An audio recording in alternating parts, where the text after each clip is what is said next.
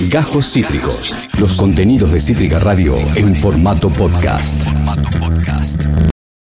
Cuatro, cinco, mira, justo cuando estaba diciendo cuatro se pasó a cinco. Cinco minutos pasan de las 18 horas. Estamos aquí en Nido Generación por el aire de Cítrica Radio. Me genera toc, voy a decirles algo, hay que organizarnos. Me genera toc que el numerito, ¿entendés? Tipo, que diga tres minutos y arranque, que como que es, es, es, es mentiroso, es traicionero, ¿o no?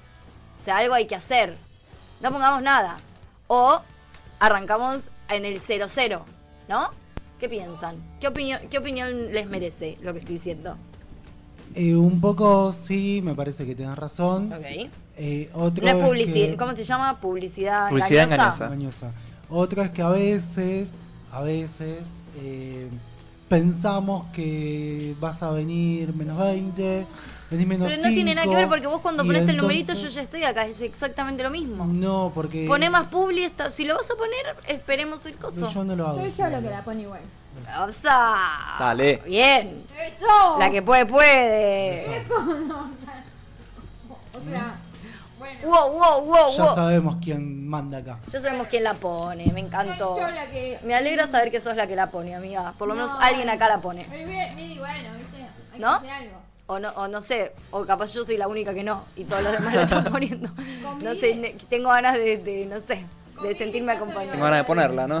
No tengo ganas de sentirme acompañada. En realidad no tengo ganas de ponerla, tengo ganas de sentir que no soy la única que no la pone. Eh, no, a veces lo pongo desde antes de que arranque la emisión y llega en el ya empezamos, ¿entendés? ¡Wow! Quien Espectacular. pudiera. Un montón de tiempo la pones. No, tipo dos minutos antes. Bueno, Bueno. La bueno. tanda, todo y, te agarran el ya empezamos y no en los tres minutos. Pero ahí arranqué todo tarde porque me llegó una galletilla, ¿se entiende? Bueno, mi amicha, me parece muy maravilloso. Che, hay un montón de cosas que hablar. El lunes no hubo programa, pedimos mil disculpas. Eh, la verdad que no había internet, se veía muy mal. Eh, el programa no es lo que se promete cuando se ve muy mal. De hecho, yo vi un ratito, ya fue el otro día y era como, no, chicos. O sea, bájense, bájense de este tren. Menos mal que después volvió. Lo que hay que decir es que nos recabió la entrevista de esa fecha, que era con Paranoia, banda que estábamos muy manijas de entrevistar, pero por supuesto eh, vamos a coordinar para próximamente. Sí, incluso los vimos el sábado, El ahí en vivo. ¿El viernes fue? El viernes fue. El viernes. El viernes. Tuvimos el placer de verlos en vivo. Tragic Mag me fascinó. Hermosos. Me fascinó. Fue, una, fue un fechón. Sí, la verdad que sí. Fue un fechón. Garbage también maravilloso. Los vamos a tener la semana que viene. Sí. Les vamos a tener la semana que viene. Así que un placer. Bien, abrió la noche de los Vicente también. Abrieron la noche acostumbrado a su buen show, hay que Presentaron temita nuevo. Sí, Así que sí, también. Muy, muy, muy. estuvo movedizo el asunto. Estuvo movizo. Che, tengo que contar una cosa muy espectacular que me pasó. Tengo exactamente 8 minutos para contarla. Me encanta este, esta historieta, ¿eh? Me escribió un fetichista de pies. Y me ofreció plata por fotos de pies. Después de mucho. ha- Hablé mucho con esta persona. Me, me- Ah, ah. ¿Qué? Sí, charlé, charlé muchísimo. Me explicó todo sobre el fetiche, me explicó lo, o sea, qué significa, lo que hace, lo que le sucede a, a- a esta persona con eso. ¿Te dijo por qué te eligió a vos? Me dijo como que, que va pidiendo que de hecho igual también te pide como una review, me dice a ver si realmente tenés lindos pies, porque capaz me parecen horribles tus pies y la verdad no, ni en pedo te pago por pies feos. No, no, como todo, todo, todo. O sea, hablamos de, bueno, de, de, de- de- de ser cuidadosos también. Yo de hecho, viste que subí una historia sin, o sea, sin ninguna información de esta persona, porque Obvio. bueno, uno cuida la privacidad de sus clientes. Así que hice mucho trabajo de investigación. Lo hablé en terapia incluso. Justo hoy tuve terapia y le dije, o sea, y estaba como con ese tema y le dije, no sé qué hacer. Me dijo, Y la analista te dijo, ¿sabes que estoy pensando en aumentarte este es mes? que me aumentó hoy, de hecho. Hoy Claro. aumentó, hoy aumentaba, está carísimo. ¿Sabés lo que gasto en Y sí, terapia, fetiche. boludo? ¿Sabés lo que gasto en terapia? Entonces, terminé eh, accediendo. Como que todavía no hablé puntualmente de cuánto y la transacción, pero lo voy a, o sea, lo voy a hacer. ¿Se puede decir si es argentino, argentina? Sí, es argentina. Eh, Soy experta en fetiche de pies, debo decir, porque estuve hoy todo el día hablando con gente, investigando, le pregunté a esta persona. Eh, y me parece que me voy a hacer, viste que hay un, hoy un on- OnlyFans de pies. Only Tipo, Fit, no. Algo de fit no sé qué. Ok. Me contó esta persona también. O sea, yo ya sabía, le pregunté y me dijo, sí, esta página. Me mostró la página. Me voy a, o sea, voy a hacer guita con mis pies. Hermoso. Lo decidí. O voy a tratar de Es como Messi, pero usando los pies para otra cosa, digamos. Sí, mucho más lejos de Messi. Pero eh, estoy dispuesta a vender cualquier parte. De- packs. Estoy dispuesta a vender cualquier parte de mi cuerpo, zona erógena, pero no, no, no las comunes, digamos. O sea, mis partes. Ahí va. Pero estoy dispuesta, no sé, hábleme el fetichista de cualquier cosa. Cuenten conmigo. Bien. Cuenten conmigo absolutísimamente. Dejamos CBU por acá abajo. Sí, así que bueno, boludo, nada, fue, fue, fue uno de los días eh, más flasheros que viví en mucho tiempo. La verdad que. Tío, la verdad me encantaría que me pase. es que yo en, un momento parece- lo, yo en un momento lo subí como, che, no sé bien qué hacer, como medio un chiste. Y fue tanta, pero en serio, tanta, tanta, tanta la gente que me escribió diciendo, che, sos boluda. Decí que Tipo, sí. literal no tenés, o sea, no, hay- no hay ninguna manera de, de perder. O sea, a lo sumo, bueno, no ganarás. Pero perder no tenés nada que perder. O sea, sí, has- o sea, no puede ser que lo estés pensando. Pero como, ¿cómo, bueno. ¿cómo llega la propuesta? Llega random eh, por un DM en Instagram. De la nada, de la mismísima nada. De hecho, yo le pregunté cómo llegó a mí. Me dijo, mira, la verdad, sigo gente medio random. Como que voy tirando a gente que, que me pinta. Bien. Como no, o sea, no, no tiene ninguna dinámica en particular. Como le van apareciendo como tal vez sugerencias, viste, la sugerencia que te... Tipo, su algoritmo es todo pies. Claro, viste el tipo la sugerencia medio de Instagram. Yo, Claro. yo sabes qué pienso, porque el algoritmo hoy en día está. Está en como.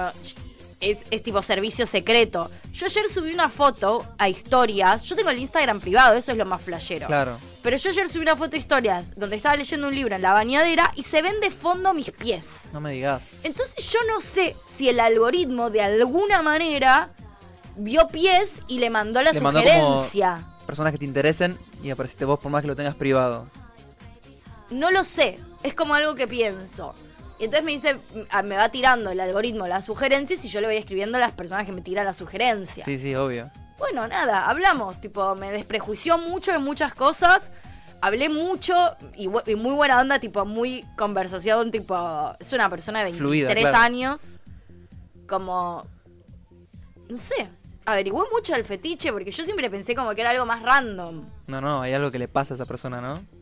O sea, siempre fue como, ay, tengo un fetiche con, ¿entendés? Como que yo te diga, tengo un fetiche, no sé, con... Zac Efron. O sea, yo tengo un fetiche, claramente no, pero ponele, a mí me encanta sacar las, las, Las cutículas. pielci- las cutículas. Siempre jodo y cuando digo algo, digo, eh, tengo un fetiche con las cutículas. Bueno, evidentemente no es un fetiche No. lo que yo tengo. O sea, es, es algo sexual. Claro. Bueno, nada, no sabía. O sea, sabía, pero no sabía. Hoy investigué a, a fondo. Estás instruida en el tema del Estoy fetiche. instruida en el tema del fetiche y, y pienso, pero me- tirarme de cabeza a cualquier lugar donde alguien me, me pague por, Sí, sí, por. por lo que sea, boludo. Sí, no sé, en esa, qué sé yo. Aparece Florba y dice, vende esas patas, amiga. Sí, Claro amiga. sí. Yendo a vender esas patas. Sin ningún lugar a dar yendo a vender esas patas. Así que bueno, nada, fue literal, Notición. fue muy flashero. Sí, y me, y me generó como mucha... O sea, después me sentí un idiota porque me haya generado tanta... ¿Qué te generó? Lo ¿Cómo- cuestioné demasiado, o sea, como, me, ¿entendés? Era como que no entendía y en un momento, de hecho, me, me mandó a, me dijo, bueno, hagamos algo, ¿por qué no averiguás más sobre fetiche de pies y después hablamos? Porque te- me dijo, tampoco te quiero incomodar. No, nunca me sentí incómoda, pero era como que estaba teniendo una conversación sobre si mis pies son lindos o no, Claro, con una sí, persona sí. que no conozco. No lo sé, qué sé yo. Ahora, te tenés que cuidar mucho los pies a partir de ahora. Yo- no, se- no tenés que mandarle fotos a cualquiera porque Ya, tiene su ya los precio. pies- ya siento que mis pies cotizan en bolsa. Ya siento que no me puedo usar sandalias, ¿entendés? ya no quiero. No voy a ir a la playa. O sea, voy a ir a la playa. cuidar. Como una cosa. Pero yo los tengo cuidado. De hecho, tengo las uñitas Ah, pintadas. me interesa, ¿eh? Tengo las uñas pintadas. Yo uso el- a- cada tanto el cuni de los pies, que es tipo, te limpia los pies. Yo me recuido los pies, boludo. Me Pa. pongo crema en los pies. Está. Nos estás vendiendo también un poco, ¿eh? Chicos, 115 115 665 5627 Yo les paso mi CBU. Pon- Poné las patas arriba de la mesa. No, justo no. Eso es lo que Gratis ya no, puedo hacer. Esto ya gratis no se hace. Te puedo mostrar un dedo si querés, pero la- el pie entero Igual no. me generó como un cuestionamiento porque en un momento fue como, no sé si, o sea, en un momento dije, no sé si yo no te estoy estafando a vos por sacarte plata, por mostrarte mi pies. Me dijo, bueno, pasame una foto gratis. Ahora no. Claro. Ahora no te voy a pasar una foto gratis. Ahora mis pies valen un montón de plata. Ahora el CBU, amiga, pasa, dice. Sí, bueno, es verdad, tengo que pasar el CBU en vez del teléfono. Creo que, creo que mi alias es eh, alba.pala.moscú o alba.moscú.alba. Alba, pala, Moscú, algo así. Uno de esos tres. Eh, el Tacho Riera tenía olifán con las patas. Sí, hay mucha gente. De hecho, me escribió gente diciéndome, yo tengo una amiga que cobra en dólares justamente por eso. Lo voy a hacer. O sea, es una decisión tomada. Es un camino de ida. ¿eh? Necesito como hablar con alguien que lo venga haciendo y, y como Sí, adentrarme sí. un poco. Pero además, qué sé yo, tipo, aunque me paguen mil pesos, ¿entendés? ¿Qué me importa? Es una foto de unos pies. Qué sé yo, lo que sea, no me importa. Todo suma. Totalmente. Te pagas las entraditas de los shows. Boludo, olvídate, olvídate. ¿Sabes quién bancó esto? estos pies, estos pies. Ahora me da cosa caminar, como que no quiero caminar. no, lo, su- no lo gastes. No, hoy se me abrió un universo nuevo, chiquis. Les juro, soy una persona totalmente distinta a lo que era el otro día. Ojo cuando se trapecio. Eh, lo Tal pensé cual. también. De hecho, tengo bastantes violetas como arriba a los pies. Ahora hace mucho que no hago, por ejemplo, em, empeines. Y me parece que ya no puedo hacer más empeines. empeines es algo que ya no se puede. Aunque capaz alguno tiene un fetiche con pie moretoneado, con moretones en los pies, que no es tan común. Pies con moretones no es tan común. Hay que ver, claro, la- el fondo que te pide, qué Sí, colores, qué... Estoy acá. Sí, Eh, ¿tenés idea de cómo son las... O sea, solo pies? No, la verdad es que estuve todo el día pensándolo y recién hace un ratito le dije, che, bueno, dale, hagámoslo, decime cuánto y cómo, te, cómo querés la foto. Divino. ¿Cómo la crees? Así. ¿Cómo la crees? Para mí lo que tenés que hacer es hacerte una parrillita de fotos. Porque- me escribieron fotógrafes ofreciéndome sacarme las fotos de los pies. Ay, amiga. Literal. No, amiga. Pero quieren morder ahí, Chicos, ojo, ¿eh? sí, ya sé. Chicos, esto es, es un mundo, pero no es joda. Es un mundo que hoy empecé a descubrir y no voy a parar hasta conocerlo todo. Está, está pero- o sea, ¿quién puso? O sea, ¿Quién es por ahí, amiga. No sé, boludo. mí, Voy a tomar este, este, este abrazo del cielo, no lo sé. De lo que te dice, porque ponele que te pasa un diálogo con un pie y, y ahí se te caga. Entonces tenés que tener como un backup de muchas fotos. Exacto. ¿Entendés? Y armate Sí. como un. Total. fotos de pies. Se me ocurren de ideas, pies ¿eh? En Total. diferentes escenarios, tipo. No sé, me parece que la bañadera garpa mucho. La bañadera garpa mucho. ¡Qué miedo! Ah, fue eso? Una cámara. La bañadera, la bañadera garpa mucho. Sí, voy tipo playita, Te ¿entendés? puedes tirar tipo Ah, chocolate caliente. Acá en el croma podemos hacer. Pileta, Che, va, bueno, ya está, pileta. chicos. Tipo en la como Sí. la foto. No, entré, entré, entré, pero entré como un caballo en esta, ¿eh? Y, eh, para, y tener un par guardadas por si alguna vez, eh, no sé, tenés un moretón o algo, no te quedes sin laburo esa semana. No te quedes sin laburo. El laburo, lo de tra- laburar de esto es como. Es un trabajo. No sé, me parece espectacular. Tenés me que siento, ponerle me nombre siento trabajadora sexual de pies. Porque Sí. es, un tra- es, es, es prostitución. El fin es sexual, así que O sea, es prostitución. Soy prostituta de pies. exactamente. Ay, siempre, siempre quise, amor. siempre quise ser eh, trabajadora sexual, nunca me animé. Pero siempre, o sea, siempre, siempre Por- me pareció se arranca como- por los pies, quizás. Me no gustó, sabemos. me gustó lo de los pies, sí. Sí. O modelo, ¿viste? Modelo de pies. Esas son cosas que, ¿viste? Son dos cosas que siempre quise hacer y nunca me animé. Puedo empezar por los pies. Tal cual. Modelo y trabajadora sexual. Listo, chiquis. Como loca. Dos por uno. Dos por uno. Aparece Kurt y dice, hola, buenas, a ver las patas, please, te pago. Palaja. pero peor es trabajar, amigo. O sea, claramente peor es trabajar. Brian Cativa dice, qué grande Facu, siempre sumando. Te mando saludos acá, Brian del Foré. Ay, hermoso. Un saludo para Brian. Kurt dice, hay mucha gente con fetiches con moretones, golpes y sangre, así que hay demanda. Una amiga italiana trabaja de eso. Hay una web de fotos de patas específicamente, después paso contacto. Sí, fuiste, no sé, me lo pasó, me lo pasó mi cliente. Ya la tenemos. Nada, chiquis, estoy, estoy en esa. Bueno, en fin. Ahora sí, habiendo pasado ya 18 minutos de las 18 horas, nos fuimos al carajo, hay que decirlo. Hay dos entrevistas maravillosas el día Es de hoy. cierto. Así que vamos a arrancar con todo, porque también hay una sección. De las secciones que nos quedaron pendientes del otro día, una se va a hacer hoy, la otra se va a hacer el lunes. Bien. Porque.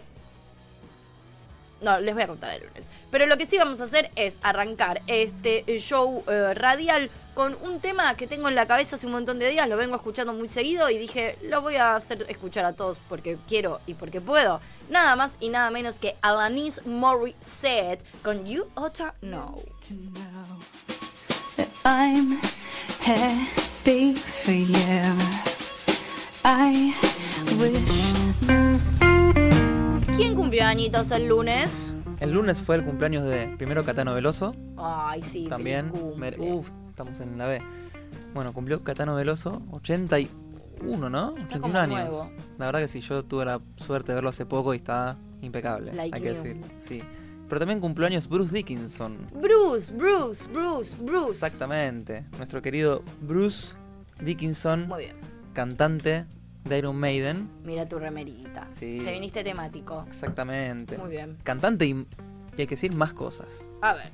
Bueno, vamos a hacer brevemente un repaso de cómo llegó a Maiden y, bueno, así, unos salpicaditos de Bruce, Bruce Dickinson. Me encantó. Él nació, como te dije, un 7 de agosto de 1958 en Warsop, en Inglaterra, ¿sí? Sí.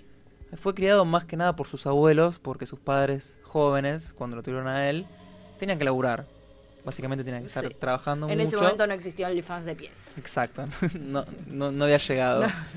No se podía conseguir tan fácil. Pero, Exacto. pero igual, nada, es- sigue siendo un laburo. Vos pensás que es fácil, pero la producción de fotos, la edición. Ey, Tengo yo gane plata con eso, vemos. bueno, Se verá. vayamos, volvamos al El día que yo gane plata con eso, lo charlamos. Bien. Bueno, como te decía, los Tenía padres, que salir a a agarrar la pala. los padres de Bruce Dickinson no tenían la posibilidad de vender sus Sus fotitos, fotos de pies. Entonces estaba trabajando. Ok. También tenían una, una relación medio tóxica con el hijo, medio que había unos maltratos. Bueno, va por ahí, ¿sí?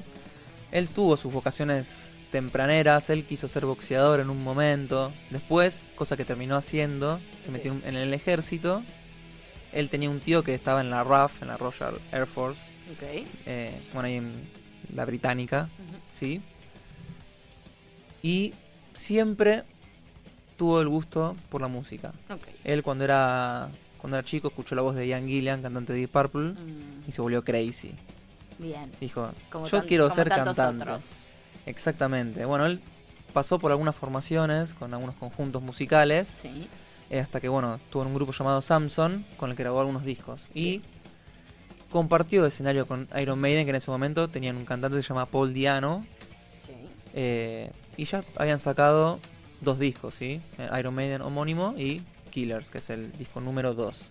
Es así como, tras la salida del cantante, por una era muy problemático él con las drogas, bla, entra a la cancha Bruce Dickinson a Maiden. Esto fue en el 81. Ok. Ahí arrancó una seguidilla hasta el presente. Él en un momento se va de la banda para hacer su carrera solista y hacer otras cositas. Y después volvió y es el día de hoy que sigue siendo el cantante de Maiden, ¿sí? Canta. Bueno, pero además de ser cantante, es compositor, por supuesto. Él compuso, por ejemplo, del disco, eh, compuso Revelations, Die With Your Boots On, del disco Peace of Mind, Two Minutes to eh, Midnight, Power Slave, que es la basista que estamos escuchando del 1984. Bueno, muchos de los himnos de Maiden fueron compuestos por Dickinson. Así que no solamente era, eh, se dedicaba a cantar, sino que él, viste, te cuenta una historia, baila en el escenario, tiene como mucho, mucho de perfo. Bien. También él es historiador.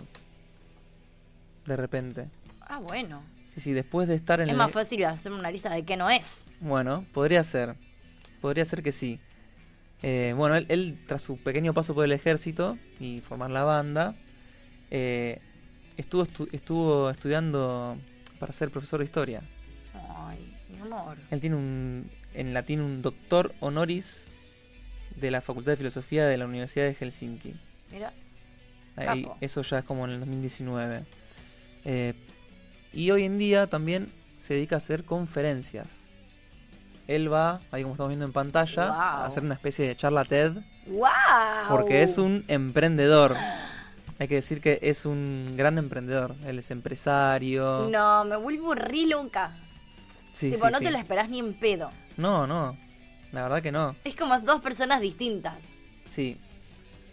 Él, bueno, bajo esta movida, lo que es el speaker motivacional, eh, showman, él cuenta, eh, digamos, anécdotas personales sobre su historia, to- sobre esta infancia tan dura que tuvo y cómo formó la banda, cómo se dedicó a, un- a ser empresario. También, bueno, eh, hay que decirlo, con un poco de humor Hay gente que va y paga la entrada para asistir a estas charlas. ¿sí? Claro, obvio. Olvídate. Eh, bueno, él también es escritor, Yo reiría una charla de TED de él. a full. ¿O no? Sí, sí. Ahí lo estamos viendo. Me encanta. Debe estar tipo ahí lleno de metaleros, ¿viste? Sí, sí, tal cual. Bueno, otra faceta de él es la del escritor. No, Él, bueno. Cuando estuvo en 1987 en la gira de Somewhere in Time, un discazo de Maiden, eh, eh, comenzó a escribir su primera novela que publicó en 1990 que se llamó The Adventures of Love Easy Boat Race. Bueno, se mandó ahí una, una novelita. Después en 1992 escribió otra que se llamaba The Missionary Position. La Bueno. posición del misionero. Tal cual. Exacto. Lo amo. Así Estoy. que, sí. Ese me interesa. Bueno, también fue guionista. Bueno, está bien, pero todo lo que tiene que ver con la escritura, qué sé yo, es como. Bueno, pero pará, que- escribió, o sea, escribió un libreto sobre una película de terror, qué sé yo, me gusta. llamada Chemical Wedding con Julian Doyle. Uy, me gusta. Fue locutor de radio también. Entre el 2002 y el 2010 estuvo en un programa Muy capo. de la. BBC, sí, que se llamaba Friday Rock Show. Así que bueno, él hablaba de música de rock y combinaba con entrevistas del mundo del metal. Wow. Estaba como muy, muy metido en esa. Wow. Y acá capaz empezamos con las más bizarras de alguna manera. Ok, más bizarro que esto que acabamos de vivir. Sí, Bueno. Bruce Dickinson es esgrimista. O sea, O sea, es practica esgrima casi te diría de manera profesional. ¿en qué, en qué momento hace En- todo eso lo, es lo que, que, hace? yo pienso. ¿En qué momento? ¿Cuántas horas tiene su día, boludo? No, no. Este, este video es, ahí está, mirá, preparado ya, diciendo acá llegué yo. ¿Cuántos Este años un- cumplió? Él cumplió 65. Una locura. Bueno, no sé, capaz. Sí, no sé, igual es un montón todo lo que hizo. es un montón. Él, bueno, dice que la esgrima es Pero física. ahora como está jubilado, capaz que tiene más tiempo. Puede ser, hoy en día sí. Hoy en día está más. Pero bueno, esto ya. Pero igual, ¿en qué mo Igual, boludo. Con, con- con- No sé. Wow. Sí, sí, locura. Bueno, él a partir de los 13 años que se metió como en esto. Incluso ha lo han convocado para, para las Olimpiadas de esgrima. Que bueno, por distintas maneras, razones no fue. A Pero bueno, pleno. es esgrimista el muchacho. Otra de las facetas de este extravagante cantante es la de cervecero. Ya. Él tiene una pasión por la cerveza y junto a Iron Sí, Maiden... o sea, y- no. Ahí ya, ya- ya hasta me cae mal de tan genio que es. Es como, dale, boludo. No, no, es el número uno. Ahí en su localidad natal, eh, con la cervecería Robinson's Brewery, se metió ahí como para hacer una cerveza. Porque dice, bueno, él decía algo así como que cuando iban a ver Iron Maiden compraban los, o compraban los discos o los podían escuchar, descargándose los eh, pirat, con, de manera pirata, lo que sea. Pero para tomar una buena cerveza tenés que tomarla, la tenés que ir y adquirir. Entonces Bien. creó, esta cerveza se llama Trooper. O sea, ganás o no ganas, pl- ganás o ganas plata con la cerveza, es como no, queda Exacto. otra. No puedes descargarla de manera pirata. No. Así que bueno, hizo esta. Yo tengo una latita de esa. Una vez me la vi y dije, che, esta es un- de Trooper de Amo. Iron Maiden. Así que bueno, lo vemos con su gran pasión por la cerveza. Me encanta. Esto fue a partir del 2013 que se metió. Y piensa en el futuro seguir haciendo más cerveza. Wow. Como que esto no, no se acaba. Wow. Pero para mí, la faceta más loca y también es medio la más conocida que tiene Bruce Dickinson es que es piloto de avión. No, dale. No, boludo, chupame un huevo. Bruce todo lo puede. ¡Tienes que hacerlo! Boludo. Bruce, Bruce, Bruce, Bruce, Bruce, Bruce. Bueno, Sí, tú puedes. Piloto de avión. Piloto de avión. Pero es un montón ser piloto. O sea, se hay que laburar un montón para ser piloto de avión. tenés que tener horas de vuelo. ¿Sabes quién es piloto de avión también? Mi amigo Franz. ¿En serio? Sí. ¿Franz es piloto? Es piloto de avión. Boludo, es, es un re laburo ser piloto de avión. Totalmente.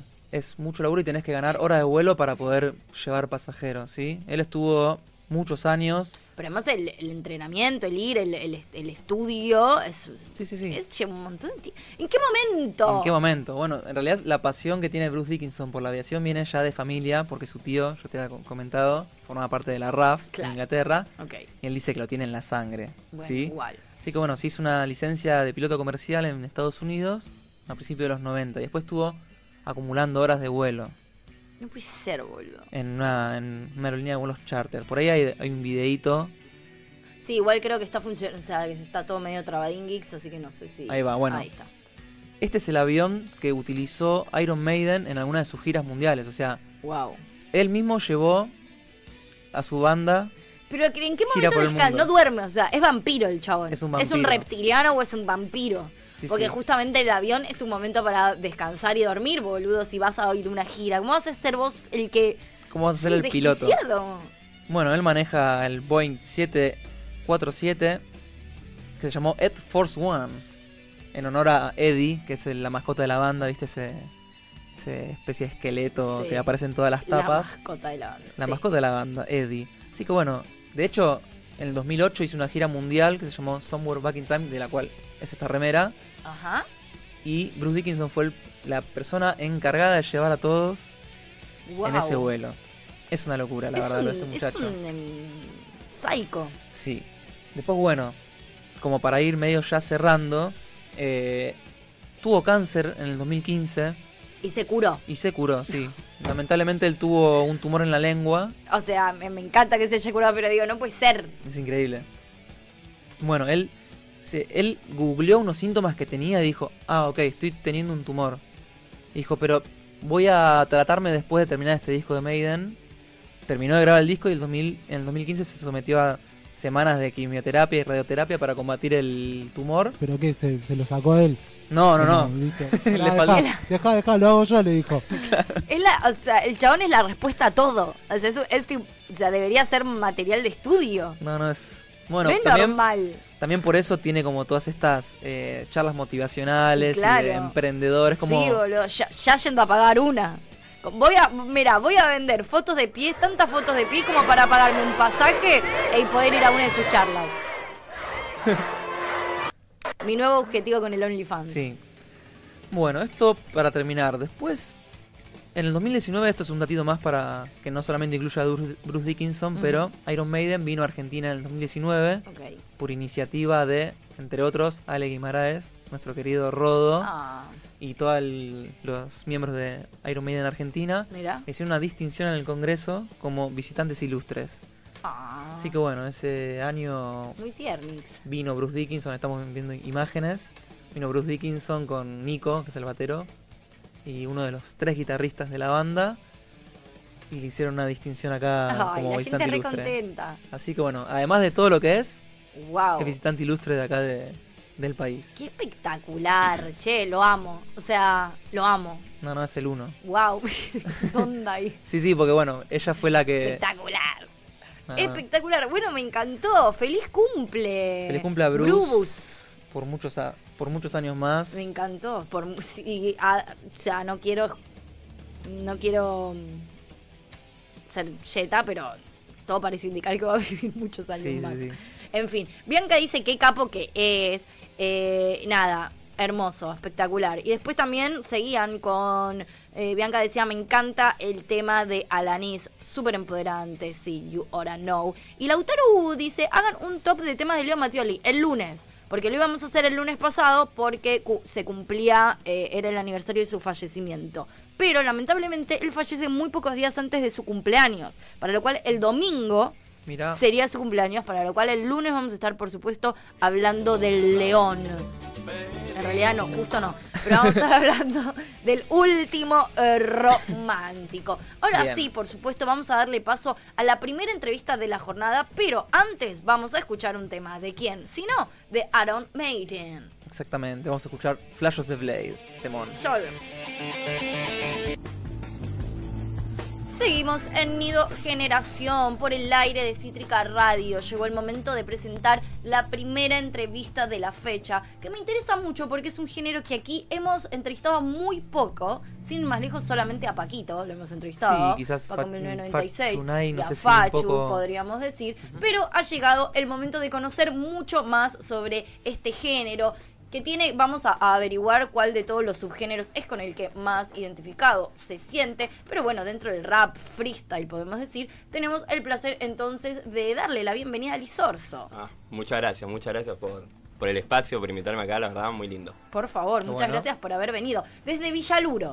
Así es, así es. Que no es menor, porque digo, el, el barrio y, y todo eso es parte de la representación también de las canciones que escribís. Sí, sí, 100%, 100% es como que todo, todo sale del barrio, como del entorno que fui creciendo, también como que siempre se fue moviendo así, de, de compes, de rap, de música, todo siempre estuve ahí concentrado en el barrio y nada, un amor increíble a Villaluro. ¿Y cómo, cómo empieza eh, la carrera musical y cómo Mm. empieza también tu ingresar en el universo del rap o el freestyle? ¿Empezaste en competencias? Sí, sí, eh, no, en realidad yo como que siempre quise estar como en el entorno de la música, porque desde chiquitito lo primero que escuché fue, fue rap en un MP3 que le robaba a mi hermano y me encantaba, me encantaba siempre que descargaba nueva música, iba, se lo sacaba para escuchar y bueno, nada, como que desde ahí ya empecé y estaba escuchando música todo el tiempo, todo el tiempo, todo el día. ¿Te acordás de esos primeros artistas que escuchabas? Sí, Eminem. Eminem fue el A- a primero que me crucé, después bueno, 50 Cent, Tupac, viste los clásicos que se escuchaban en ese tiempo. Sí, sí, sí. Y, y me empecé a visualizar mucho, ¿viste? Pero claramente no tenía ni idea de que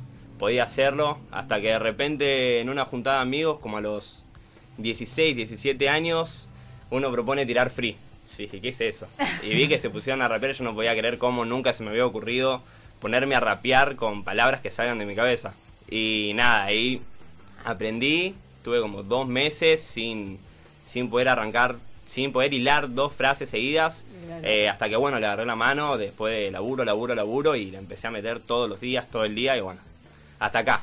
Bien. ¿Y ahí empezaste a ir a competencias? Sí, sí, iba a todas, compe que había, compe que iba, eh, capaz no iba a competir, pero iba por como para escuchar a otra gente, ¿viste? Nutrirme como de todo eso que alguien tiene para decir, para contar, eh, o capaz me quedaba solo ahí ranchando, hablando con la gente y, y bueno, así y así hasta que empecé a conocer productores, empecé a conocer que se, que se podía sacar música y ahí cambió todo, completamente. Ni hablar. ¿Qué onda? Más allá de lo que pasa en el barrio, estas Mm. juntadas, ¿cuáles son los condimentos que se te meten a vos para, ¿Para hacer música? hacer los freestyle, digamos? Eh, yo siempre trato de rimar como convivencias, viste, secuencias que me fueron pasando, eh, muchas cosas que tengo en mi cabeza, porque la verdad que yo es como que uso la música como para poder expresarme. Eh, es como eh, me cuesta mucho contar cómo me siento si no es encima de un beat, ponele. Va. Entonces aprovecho siempre que pongo a escribirme, pongo a tirar cosas que me pasan, cosas que pienso, cosas que me pasaron o cosas que, que idealizo para que me pasen en un futuro. Bien. Y estás como todo el día, o sea, 24-7, porque me imagino que también esa dinámica de composición Sí, es, es como ya tan tan parte de lo cotidiano que debes estar Sí, a cada, cada paso que das pensando Sí, en. sí, es como que a veces sale automático, capaz yo estoy en mi casa, ¿viste? Y de repente estoy rapeando. Claro. O de repente estoy en silencio un rato y en mi cabeza yo estoy rapeando. O en mi casa las 24 horas hay música, siempre, no importa qué se esté haciendo, tiene que haber música, que se repita el tema ocho veces si es necesario, no pasa nada. Y si estás, por ejemplo, caminando en la calle y se te ocurre una rima que decís, che, Ah, alta rima, Sí. ¿Cómo- ¿cómo has- te mandas un audio? eh, Me pasa. Te mandas un audio, la anotás, ¿cómo- lo ¿cuál escribo, es tu método? Lo escribo, siempre lo escribo, eh, capaz estoy en la calle y de repente me paro y digo, no. Y me pongo a escribir, ¿viste? Agarro el celu, me pongo ahí y, y también van saliendo, capaz, capaz voy caminando, veo algo y se me pasa, ¿viste? Por la cabeza una rima y digo, no, pará, me tengo que parar a escribirla. si, no, si la atrapás, se te escapa. Sí, es, Es es que cuando es cae la inspiración, claro, completamente, sí, claro. sí, sí. Bien, y bueno, ahí comentabas entonces que hubo después una transición en la que conociste productores y empezaste como a generar. ¿Cómo, cómo, fue esos, ¿Cómo fueron esos comienzos? ¿Cómo fue ese primer acercamiento de, che, quiero, Claro. quiero hacer un tema, escribirlo y, Hmm. y como Sí, armarlo de no, otra no me olvido más. Eh, me habían invitado a una a un videoclip, eh, fui de onda, ¿viste? Yo no nada, nadie sabía que yo rapeaba, que yo como que estaba interesado, ¿viste? Entonces fui como amigo. Y ahí conocí gente eh, que estaba que estaba en la misma, eh, que, que hacían música, ¿viste? Y yo dije, che, yo rapeo. Dijeron, nada, no. Pusieron un beat, nos pusimos a rapear, estuvimos como dos horas rapeando, ¿viste? Todos se quedaron ahí, capaz eh, que ellos no tenían más ganas de rapear, ¿viste? Porque en un momento se te termina. Claro. Y yo estaba para seguir, no sé, y me dicen, che, ¿por qué no te sacas un tema? Yo no, no hay chance. No, un tema no, no, como que estaba medio negado al tema de, de poder escribir porque no me salía, ¿viste? Me sentaba y no, no se me caía una idea, nada. Y después nos fuimos de viaje eh, con estos mismos chicos, como que pegamos onda, armamos un buen grupo. Y, y ya eh, como estando en la costa que fuimos a grabar el videoclip, eh, me empezaron a manejar para escribir, no sé qué, me mostraron unos beats, me contaron ellos cómo, cómo era su, su proceso, ¿viste? Yo dije, listo, esto lo tengo que agarrar de algún lado. Y ahí empecé como a agarrar las primeras ideas. Me mostraron ellos un productor, nada, y fui a grabar mi primer tema, que bueno, que salió de freestyle también. Y bueno, después de ahí me puse a escribir, a mejorar, pam, pam, pam, y, y bueno, hasta que ya en algún momento se me hizo cotidiano. Ahí va, grabaste una canción que se llama Plata. No, perdón, Ley 925. Ley 95, sí. sí Eso te sí, quería sí. preguntar. Veo que también tenés el tatuaje. Sí, es como siempre fue un número que me representó mucho. El 925 igual es, es por la es por la plata en general, es como, como la ley de la plata.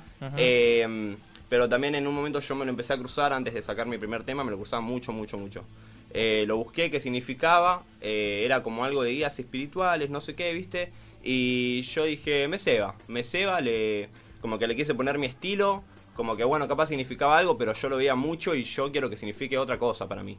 Entonces, como que metí todas mis energías en el 925. Ahí va. Y después de repente me apareció un día que el, el tequila más caro del mundo viene en una botella que se llama Ley 95, porque es como una botella que está incrustada de diamantes, que solo hay Tiene que ver pocos con la pureza mundo. también, ¿no? Claro, eso mismo.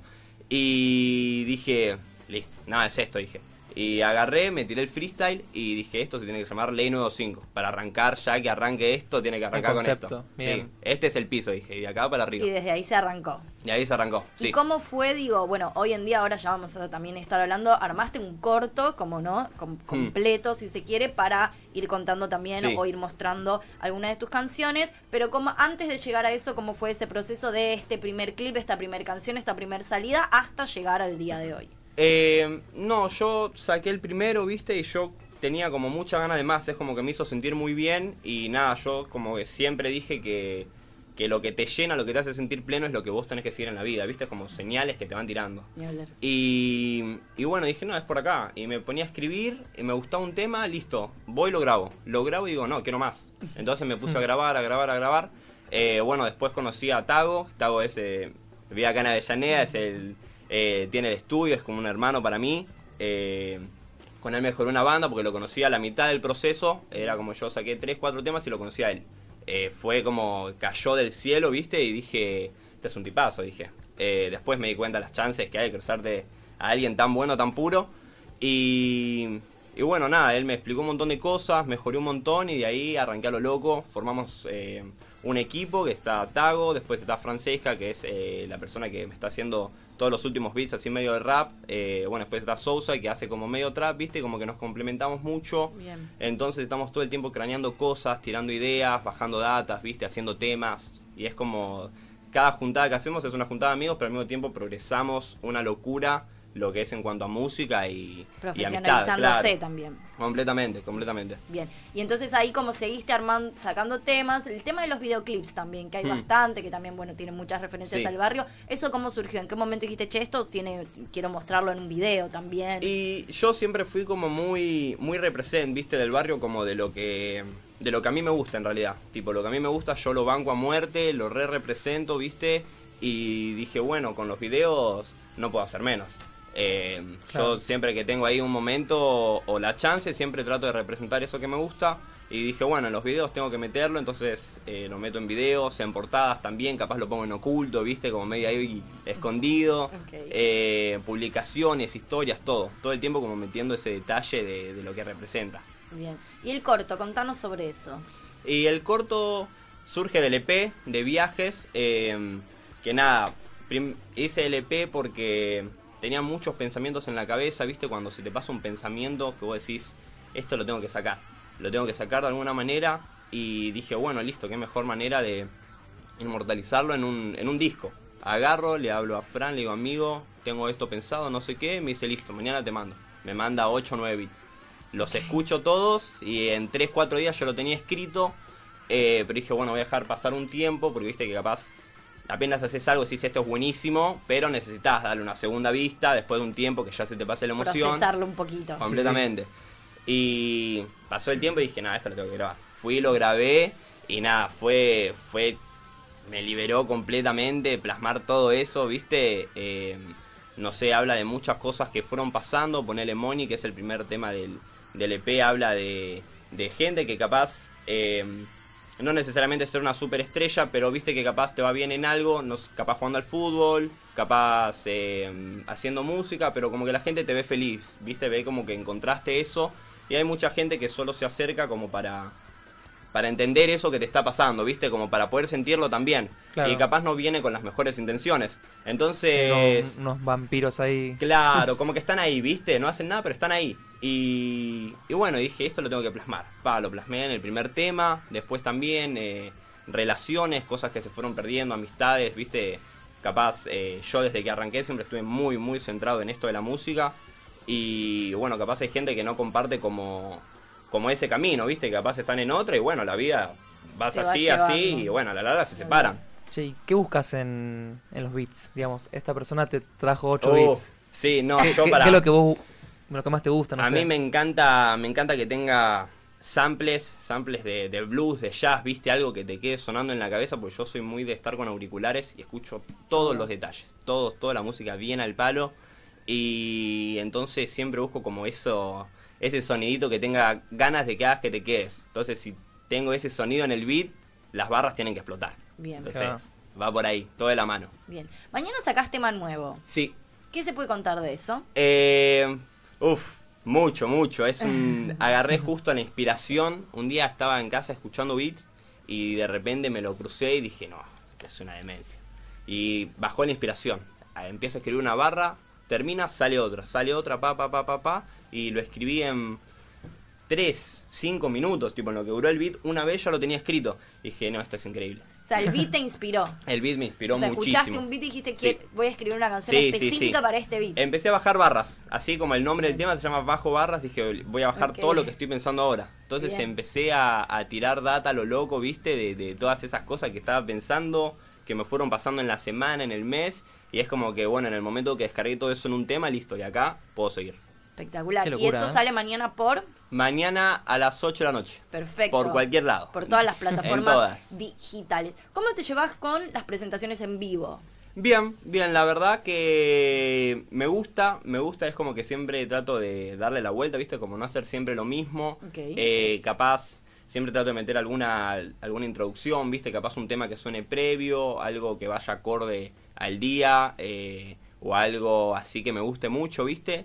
Y, y nada, me subo y una vez que me subo veo a mis amigos, la gente ahí saltando y digo, es esto, esto es lo que amo. Entonces como que tiro energías y al mismo tiempo me devuelven energías. Entonces es como un momento hermoso que siempre se crean los shows. Bien.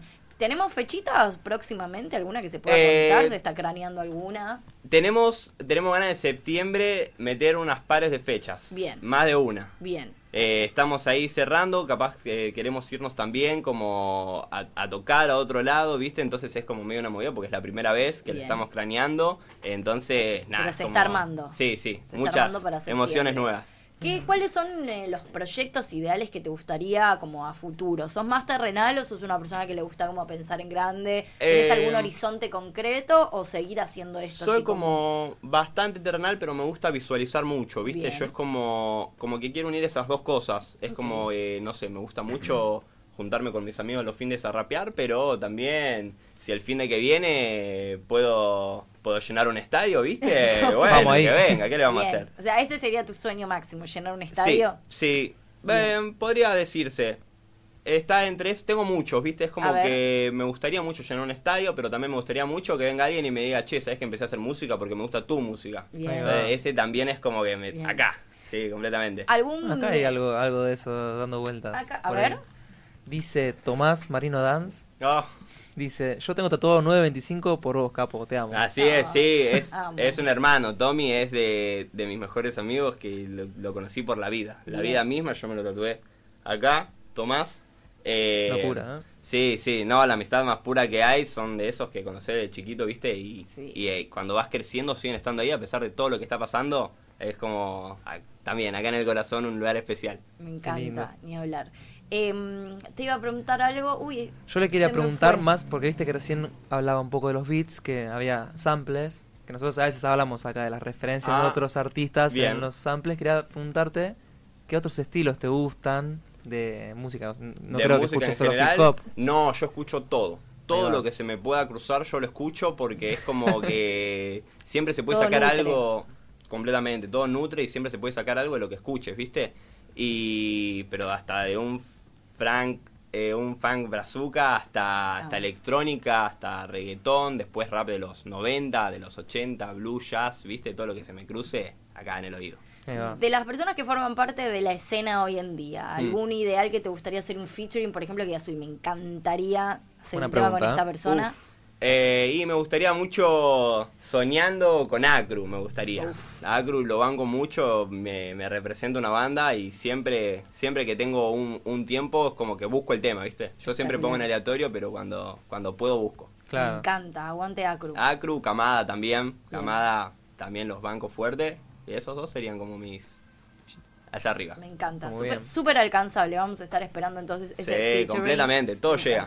Recordanos tus redes sociales, así también nos enteramos las fechitas, los temas que van saliendo, tu- tus plataformas digitales también, para ir a ver el corto y para ir a ver todos los videazos que tenés. Mis redes sociales son todas lisorzo, así a secas. Doble Z. Doble Z, Doble Z. completamente. Perfecto. Me pasó que muchas veces con ese me buscan, viste, no te encuentro, no te encuentro y no. Las dos veces con Z. No doble Z, sino las dos veces con Z. Claro. Que no es lo mismo. Lisorzo las dos veces con Z. Perfecto. Y así también te encontramos en YouTube y Sí. en todas las. Sí, sí, sí. En Spotify. Toda, toda red social en la que pueda meterme está ahí como lisorzo. Espectacular. Lisorzo, ¿te puedo preguntar por qué?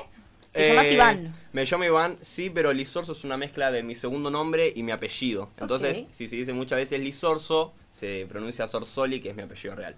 Ah, Muy bueno. Está bueno, muy rebuscado. Bien, bien, bien. El juego de palabras siempre presente. ¿eh? Sí, me Siempre. encantó, me encantó. Eh, ¿Algo que quieras contar y no te hayamos preguntado? ¿Alguna pregunta que haya quedado pendiente y que te gustaría que te Mm, pregunten? No, la verdad que no. La verdad preguntaron muy buenas preguntas. la verdad, eh, muy cómodo me sentí con todas las preguntas. Bueno, me así que no agregaría ninguna. Bueno, genial, me encanta. Vamos entonces a estar siguiéndote en todas las redes sociales para enterarnos las próximas fechas. Sé que tocaste mutar. Sí. Estaría Sí, bueno que no le algún día vuelvas. a No le preguntamos, ¿no? Como el vínculo con Avellaneda. Relación con ella, mencionó su Ahí, amigo, su a- amigo. Tago. Tago. Tago es mi Él- conexión. él es el vínculo es fuerte. mi vínculo directo a Avellaneda. Bien. Así, a- Espectacular. el cable a tierra de Avellaneda es él. que también Perfecto. está el estudio. Así que bueno, tal vez algún día te volvamos a, a cruzar en mutar. Sí, Estaría seguramente, buenísimo. seguramente. Se Estaría arman buenísimo. muchas movidas. Se Se arman arma- muchas movidas muy lindas. Se Sí, arma sí, buena sí. movida. Muchas gracias por haber venido. No, a ustedes por invitarme. No, por Un favor. Bueno, nosotros entonces vamos a ir una tandita, por supuesto, escuchando presente de Lisorzo y volvemos, que tenemos segunda entrevista en la jornada. La tierra es tuya. Nido Generación. Nido Generación. Nido Generación. Nido Generación. 10 minutos pasan de las 19 horas. Seguimos en Nido Generación por el aire de Cítrica Radio. Estábamos escuchando ¿Qué vas a hacer tan sola hoy de Viejas Locas? Es mi canción de amor favorita. Sí. O temón. sea, no es tan de amor, pero es mi canción de amor favorita. Cualquier canción de amor de viejas locas a mí me hace feliz. Ahora sí, es momento de darle lugar a la segunda, pero no por eso menos importante, entrevista del día de hoy. Ella es una artista que proviene de Mar del Plata, ya hace un tiempo que está instaladilla por estos pagos, pero viene directamente de nuestra parte favorita de la costa eh, eh, argentina, podríamos decir. Bueno, tengo ahí. ¿De verdad? no sé, ¿eh? Una cosa muy verdad. Yo soy muy fan de Gessel igual. Ay, yo soy Tengo muy, ahí. muy Bueno, psycho de Mar del Plata. Por supuesto, ella es Bastida. Hola. Bienvenida a Gracias. Nido Generación. Gracias. ¿Cómo estás? Bien, ay, sí, no sé qué se hace en esto. Se aplaude, se aplaude. Está bien ahí. Gracias, aplausos. gracias por invitarme. ¿Cómo estás? Re contenta. Ay. Qué bueno, me alegro. Bueno, contame, eh, ¿qué, qué es lo que haces? ¿Qué hago? A ver, eh, bueno, hago música. Hacemos, porque no la hago sola. Hace mm, dos años y medio más o menos que arranqué. Yo eh, canto y compongo. Y mm, necesitaba a alguien que me ayude a materializar los temas, digamos. Bien. ¿No? Y a, y a empezar todo. Porque cuando arranqué no sabía bien. Yo quería hacer canciones. Bien. Y quería escucharlas, poner play y escucharlas. Bien. Y no tener que cantar para hacerlo. Y mm, lo primero que hice fue hablar con mis amigas porque yo estaba estudiando teatro Ok. y, y no sabía cómo pasar al camino de la música. Si bien la música siempre había estado en mi vida, como, bueno, entonces ahí empecé a hablar con mis amigas, ¿qué hago? ¿Tengo que empezar un conservatorio? ¿Qué? No tocaba ningún instrumento, Claro. sí cantaba, venía del palo de la comedia musical, Bien. así que había de eso en mi vida. Entonces una amiga fue la que me dijo, vos tenés que conocer a Gasti.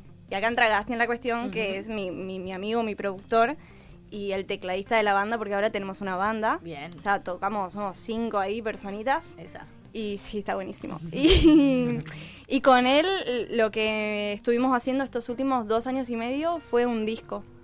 Em, arrancamos con un par de canciones que se tradujeron en una sesión en vivo en YouTube, terminó siendo un EP acústico. Bien. Em, y ahora estamos, estoy muy contenta porque estamos de- por estrenarlo al disco ya. Bien. Bien, que se Sí. llama Tok Tok. Sí. ¿Por algún motivo en especial Sí. tiene ese nombre? Contanos. Sí, es, bueno, Tok Tok eh, eh, tiene como dos significados. Uno es como Tok Tok, ¿quién es? Bastida. Porque es Bien. como, hola, ¿qué tal? un llamado a la Estoy acá, puerta. claro. Hola, bienvenidos. a- Y mm, bueno, el segundo significado que quizás es el más profundo y el que más, no me cuesta abrirlo, pero sí entiendo que es más delicado. Em, eh, significa TOC es trastorno obsesivo compulsivo. Bien. Sí, y, y es algo por lo que yo atravesé, digamos, 11 años de mi vida, desde los 11 a los 22, ahora tengo 27. Ok. Em, pero el por qué yo me dedico a la música tiene mucha relación con eso. O sea, tuviste que superar. Fue una etapa de superar, o sea, yo, mm, a ver, todo, fa- pues, todo, todo tiene un sentido, pero lo que pasó fue que hace tres años yo pierdo a mi viejo, sí, después de una larga enfermedad y antes de eso también acon- acontecen como otros episodios trágicos en mi vida que no vienen al caso, pero a lo que voy es, yo toco fondo y mm, cuando me cruzo de cara con la muerte fue como aferrarme a, a lo poquito que era para mí la vida en ese momento, que, que casi no existía en ningún lugar, pero la música me daba ese lugar como de salvación. Siempre. De refugio. De refugio, totalmente. Incluso he estado atravesando situaciones muy difíciles de, de cosas mentales eh, y de repente me ponía a cantar. O sea, me bajaban melodías y me ponía a cantar sobre eso y yo no lo podía creer, pero eran momentos para mí de, de rendirle mu- mucho agradecimiento, como de verdad a mí me salva. Y, mm, y el nombre aparece mucho tiempo después, digamos, hace, hace, ponerle que al año y medio o a los dos de estar en el proceso del disco, cuando empiezo a decir, bueno, ¿cómo lo voy a llamar? Eh, y aparecían nombres y ninguno me convencía y de repente fue como, no, es esto, es realmente esto porque de esto se trata, de hecho el disco, las letras tienen mucho de eso, de ese mundo interno mío con el que, bueno, he aprendido a convivir y a hacer las paces porque... Ni hablar. Claro. ¿Existen algunos otros? Bueno, esto me, me parece maravilloso. Digo, además también justo entiendo que tanto es- esta situación que, que viviste, como decidir que, que la música en vez de pasar a ser solo refugio, sino también pase a ser tu modo de expresarte, lo que querías hacer, e incluso compartir también, sobre todo cuando uno escribe desde lo que le pasa y desde lo que le pasa desde un lugar tan íntimo y tan profundo, también es como compartir un montón de cosas eh, con los demás. De- y bueno, y me imagino que también coincide encima con la pandemia, encierro, como todo un Re, o sea, yo lo compuse en la pandemia. Lo que pasó fue que de repente yo me encontré atravesando la pandemia sola y ah, escribía muchísimo, tenía cuadernos, cuadernos y escribía, escri- escribía muy, soy muy verborrágica, hablo hasta por los codos, no sabía que era capaz también de escribir mucho, pero pasaba a veces las tardes tomando vino y ya entraba en secuencias que bueno, muy gracioso, porque además no solo eso, también me echaba lo teatral, para mí el teatro también siempre fue como una, una práctica muy lúdica, canalizante de emociones, que a mí que me cuesta canalizar las emociones, siempre el arte me dio esas herramientas. Entonces no solo eso, también actuaba, monologueaba, en un momento me acuerdo que me grababa y después editaba los videos, o sea, muy artística fue mi pandemia para mí, Claro. como forma Bien de aprovechada. atravesar. Sí, sí, supongo que sí. Y, mm, y escribía, escribía y me daba cuenta que a veces escribía em, canciones, que podía cantar lo que escribía, podía, obviamente que después Claro, lo, lo está la melodía, lo todo eso que estaba Sí. en un papel. Sí, bueno, sí, en audios En audio. quizás, porque yo no tengo lenguaje técnico musical, no, no escribo, o sea, Canciones, técnicamente. o sea, claro, música. Pero mm, y to- sí, sí, sí, no, así no la puedo escribir, digamos, Claro. por las notas y acordes, no. Estoy aprendiendo recién ahora, está bien. pero Y- Y con respecto a esto de lo teatral, sí. Cuando hay una presentación en vivo, ¿hay, hay, amo. uno- hay algunos tintes de todo, todo, esto? tintes, todo, el tintero mismo. Nada, sí, yo soy muy mm, así, o sea, a mí me gusta mm, abarcar todos los aspectos posibles que se pueda. En eso soy re mm, capricorniana. Arre, ya lo quería hablar de los astros de repente. No, Está pero bien, estás, está en, estás el lugar correcto para hablar de Vamos. eso. Yo- sí, sí, me gusta, o sea, que se labure lo que más se pueda laburar y lo que más se puede exprimir, pero porque además también lo traigo lo, lo- desde chiquita que me he formado em, gracias a, a mamá que, que me, yo decía, quiero hacer danza. Y me mandaba a bailar. Claro. Quiero ahora cantar y hacer teatro. Siempre Y- te apoyó en ese sentido. Siempre, siempre. Ella también es artista, artista plástica. A ella no la apoyaron tanto. Entonces, eh, con- conmigo y con mi hermana quiso mm, hacer, ¿viste? Lo contrario. Sí, y, sí. mm, y sí, me llevó a todas las clases que había. Y entonces mamé mucho eso. Y en comedia musical eh, hacíamos muestras integrales a fin de año y nosotros veíamos cómo los directores del instituto construían las, eh, las escenografías, hacíamos pasadas generales en los teatros, había mucho de eso. Entonces ahí, ah, claro, aprendías una bocha. Claro. Y hoy día me, me quedó todo eso, lo disfruto demasiado. Es muy exigente porque querés estar en 10.000 cosas a la vez y tenés que delegar y también tenés que eh, construir ese equipo de gente que va a responder a, a tu visión, que va a querer laburar con vos. Eh, pero eso me encanta. Y ahí entra, imagino también tu productor, ¿no? Sí. Que recién mencionabas, ¿no? Pasaste de, bueno, la verdad que igual no, no, no podría de eso. O sea, si tengo la canción, sé cómo la quiero expresar, pero después no sé cómo, agregarle. ¿no? Sí, cómo Sí. agregarle un instrumento si tampoco sé nada de, de otros instrumentos. Y, a- y ahora tenés una banda donde hay un montón de otras Sí. personas y hay otros instrumentos. ¿Cómo empezó a confluir eso? Donde tu música no solamente eran letras y canciones y un único instrumento que era tu voz, a conformarse en toda una banda. Bueno, Gasti, yo le digo Gasti, es Aston G, ese nombre artístico. eh, para mí es Gasti porque ya es mi cotidiano, pero am, Gasti fue un tesoro, eh, porque lo que pasó es que nosotros conectamos musicalmente muy rápido. De hecho, los dos nos sorprendimos.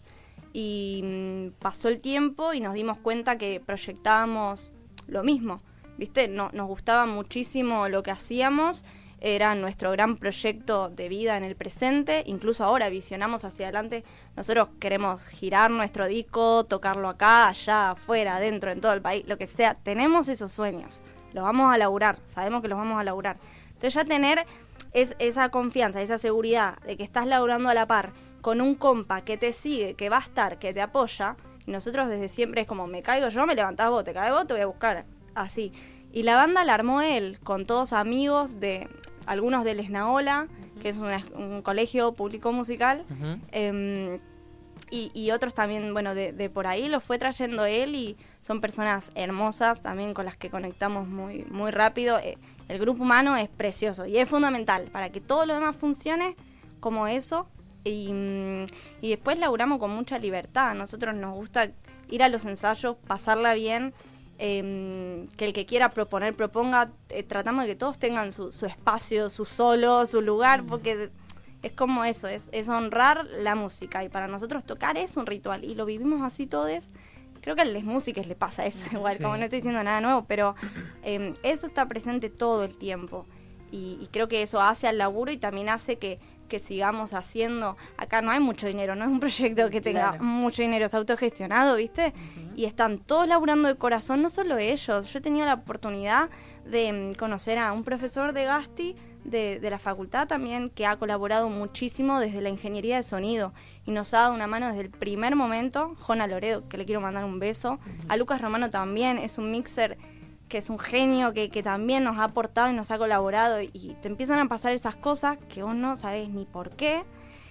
Y bueno, lo recibimos con amor, eh, pero la verdad que yo estoy muy conmovida porque de verdad que son muchas manos las que aparecen y, y- y el equipo es enorme, o sea, hay mucha más gente que, que labura con nosotros. ¿En qué momento viniste de Mar del Plata? En el año 2010, no, espera, 2000, ay, nunca sé esto, 2015. O sea, tuviste bastante, bastante. formación, sí, y a la vez poco, digo, tuviste Sí. mucha formación de los do- en los dos lugares también, tipo, te formaste mucho tiempo en, comedia Sí. musical en Mar del Plata y acá. Y ¿Cómo fue esa transición también? Me imagino que también es parte de uno de esos cambios medio ¿Qué complejos. onda el mar también, no? Uf, Irte- ¿Extrañas el mar? El horizonte acá no lo encuentro, sí, Claro. obvio, el mar, sí, sí. Es lo que más extraño, es, pero bueno, siempre se vuelve, siempre hay un momento en el año. Son pocas las veces que regreso, una o dos, pero... mm, Pero están. Sí, sí, obvio, sí. Sí, no sé, capaz vuelva a morir ahí. Ah, pero porque viste que eh, tiene esa poesía que me gusta. No, a vivir no, ya, ya me siento muy de acá y la verdad que le- me encontré muy rápido en la ciudad. Pero eh, la Mardel es muy melancólica. Full. ¿no? Tie- Tiene todo eso que, que entiendo también. Yo soy muy melancólica y, y pienso que es porque vengo de ahí. Em, ¿Cuál era la pregunta? No, eso, cuando- en qué momento habías venido también y, y- y si Ah. eso ¿Cómo fue ese había, si- cambio si ese también? cambio también había mira, sido parte de... Nosotros estábamos estudiando comedia musical, ¿no? Y yo no sabía ni qué iba a estudiar. Yo mm, muy de planificar, voy a hacer esta carrera, después esta, para que mi vida sea así, tal, bla, bla. De repente quería estudiar agronomía. O sea, ¿qué? Embalcarse. Nada que ver. Nada que ver. Y mm, ya algunas compañeras empezaban a hablar de la UNA, que es la Universidad Nacional de las Artes. Bien. Yo no tenía ni idea que eso existía y que se podía estudiar en una universidad artes. Me parecía un planazo. Después me parecía un planazo el teatro porque para mí no había sido algo tan explorado. El canto sí y la danza sí, pero el teatro no. Y me encantaba improvisar, me encantaba escribir escenas. O sea, era muy divertido. Te cagabas de risa las clases. Sí, o sea, sí. era básicamente muy genial. Entonces dije, bueno, me voy a la capital a estudiar teatro. Una locura porque yo no tenía ni quien me banque, o sea, mis papás no, mi papá y mi mamá no me podían ayudar mucho con eso en ese momento, eh, pero yo estaba muy decidida a hacerlo igual. Entonces dije, bueno, voy a conseguirme un laburo en la temporada. Trabajé en un cine, me acuerdo, haciendo pochoclos. Eh, la pasé bárbaro, la pasamos muy bárbaro, me acuerdo ese verano, todos los que estábamos ahí. Y, mm, y después me vine a hacer el ingreso y me vine con, con muy poquito dinero y ah, también recibí mucha ayuda. Compañeras de la facultad que yo no tenía ni dónde caer, o sea, a la noche y una compañera que apenas me conocía me, me dijo, vení a mi casa. Y ahí me tuvo dos semanas y ahí, y así. Pero ¿saben cuál era mi ejemplo? A mí una vez me dijeron cuando era chica que Madonna se fue a Los Ángeles con 5 dólares en el bolsillo o algo así. Yo tenía, me parece entonces, 5 mil pesos argentinos. Está bien. Eh, estaba, no, ya no sé, perdí la cuenta de cuánto Es, significa. confu- es confuso hoy en día. Pero bueno, fue un poco de eso. Después me acuerdo que trabajé en una mm, juguetería, la pasé fatal, pero trabajaba por temporada y después vivía como de eso que había ahí. eh, estudiaba y vivía de ese, de ese ahorrito. Y ahí estudié teatro en la Facu y la pasé bárbaro también. Hicimos obras de teatro. Y, mm, y después en un momento dije, bueno, ahora voy a dedicarme a la música y voy a, a construir mi carrera musical. Porque para mí ya es una decisión de vida. Yo voy a vivir haciendo discos y shows. Igual también, digo, el teatro lo incorporás tanto Sí. en, en los shows, que es súper performático, Sí. como haces, digo, te ocupás de hacer videoclips donde también hay todas, son escenas, digo, es que. Claro. sí, es eso que vos decís. O sea, para mí la vocación más grande estaba en la música, pero el teatro me encanta. Entonces fue, lo voy a integrar y voy a ver dónde lo puedo desarrollar, digamos.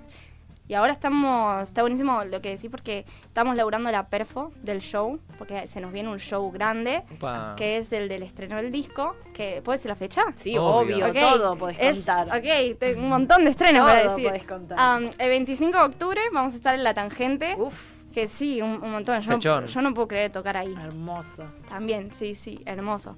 Con la banda entera y estamos laburando la perfo con Lucía Cisneros, que es mi mejor amiga, mi coach, es una genia. Y, mm, y bueno, y ahí planeando todo, queremos hacer a todo trapo. O sea, dentro de lo que se pueda, laburar conceptualmente visuales, la luz, esto, lo otro. Bien. Sí. Preparándolo a pleno. Entonces, Sí. 28 de octubre en la tangente. 25. 25 de octubre en la tangente. Claro. Espectacular.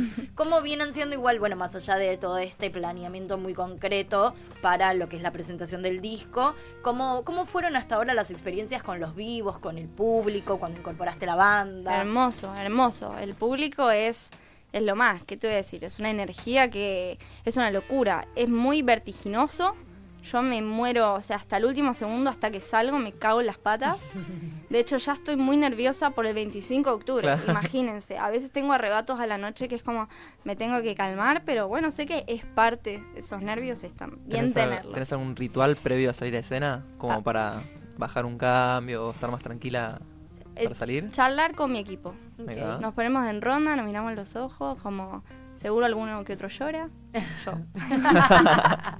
Fui yo. Sí. Y sí, y conectar a través de la mirada, eso es fundamental. Te leen rápido, pues son tu, tu equipo te lee rápido, ¿viste? Vos Sí. ya construiste esa hermandad.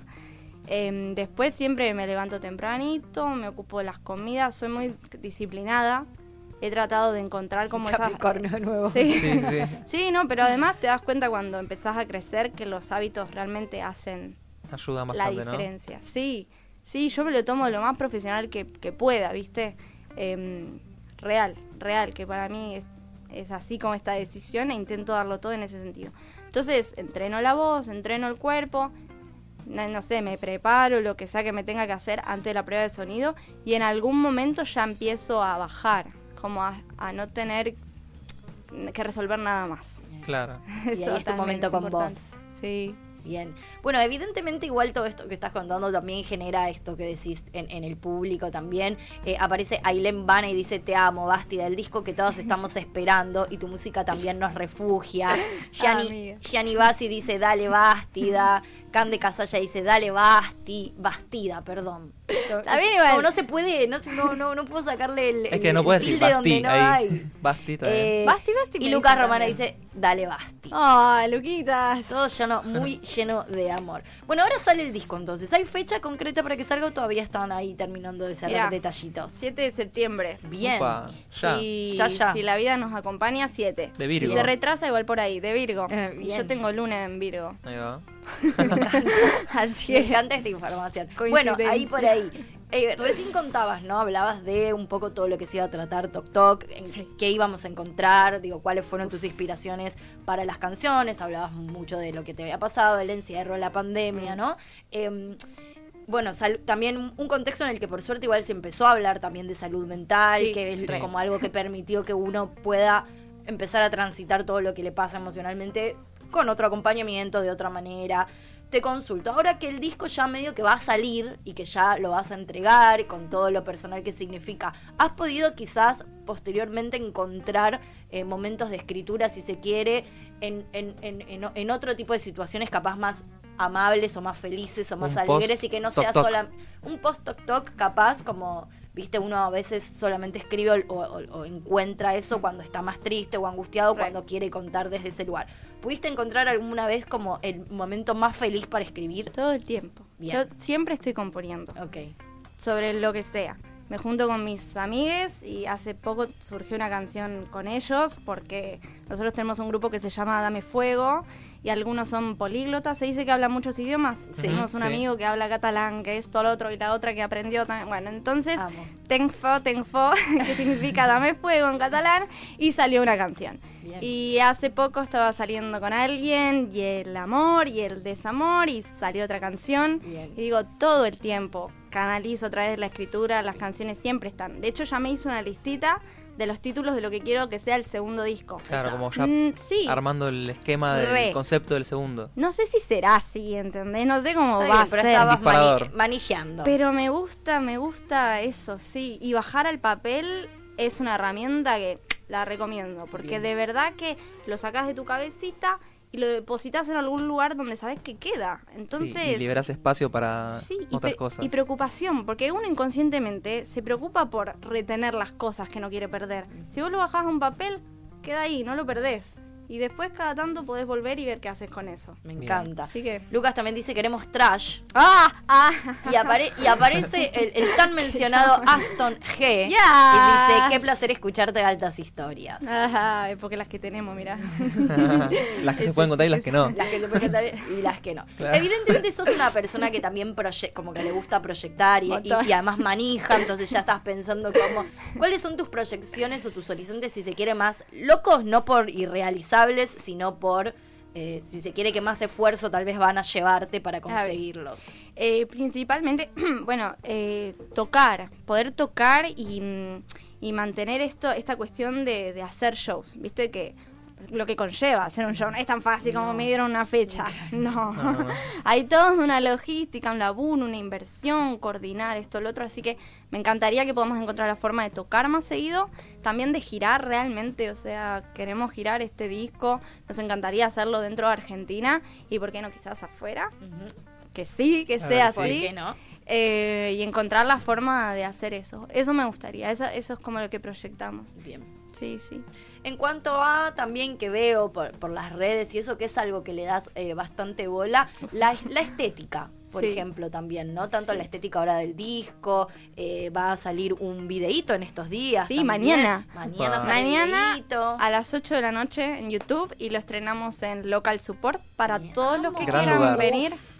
Happy. Acá tenemos a una persona yo soy, ¿De verdad? yo soy casi. psicópata. ¿De verdad? Me parece que es la mejor faina con provolone que comí. Vos viste, sí. O sea, la faina de ese lugar es una cosa. Viviría a base de eso. La me- comida de ahí soy- muy rica. Soy muy Sí. fanática del local. Muy. Mi- Aguante. de hecho, mi cumpleaños el año pasado lo festejé ahí. ¿En serio? Sí. Ahí va, Soy ahí va. muy fanática del local. Así que allí seguramente Yendo. vamos a estar. Re, y vamos a tocar unos temas con Gasti además, así que mm, va a ser como todo un planazo. Eso mañana. Mañana. Presentación a de video, unos temitas, local support. Me Sí. encanta. Y Bien. la estética, para responder a lo que me preguntaste, y se la debemos a Fraco. Fraco es eh, eh, mi estilista y es mi amiga. Y mm, es muy linda la historia porque medio que arrancamos cada una a dedicarse al- a, lo, A lo suyo. a lo suyo, eh, al mismo tiempo. ¿Viste? Como que estábamos descubriendo el deseo ahí.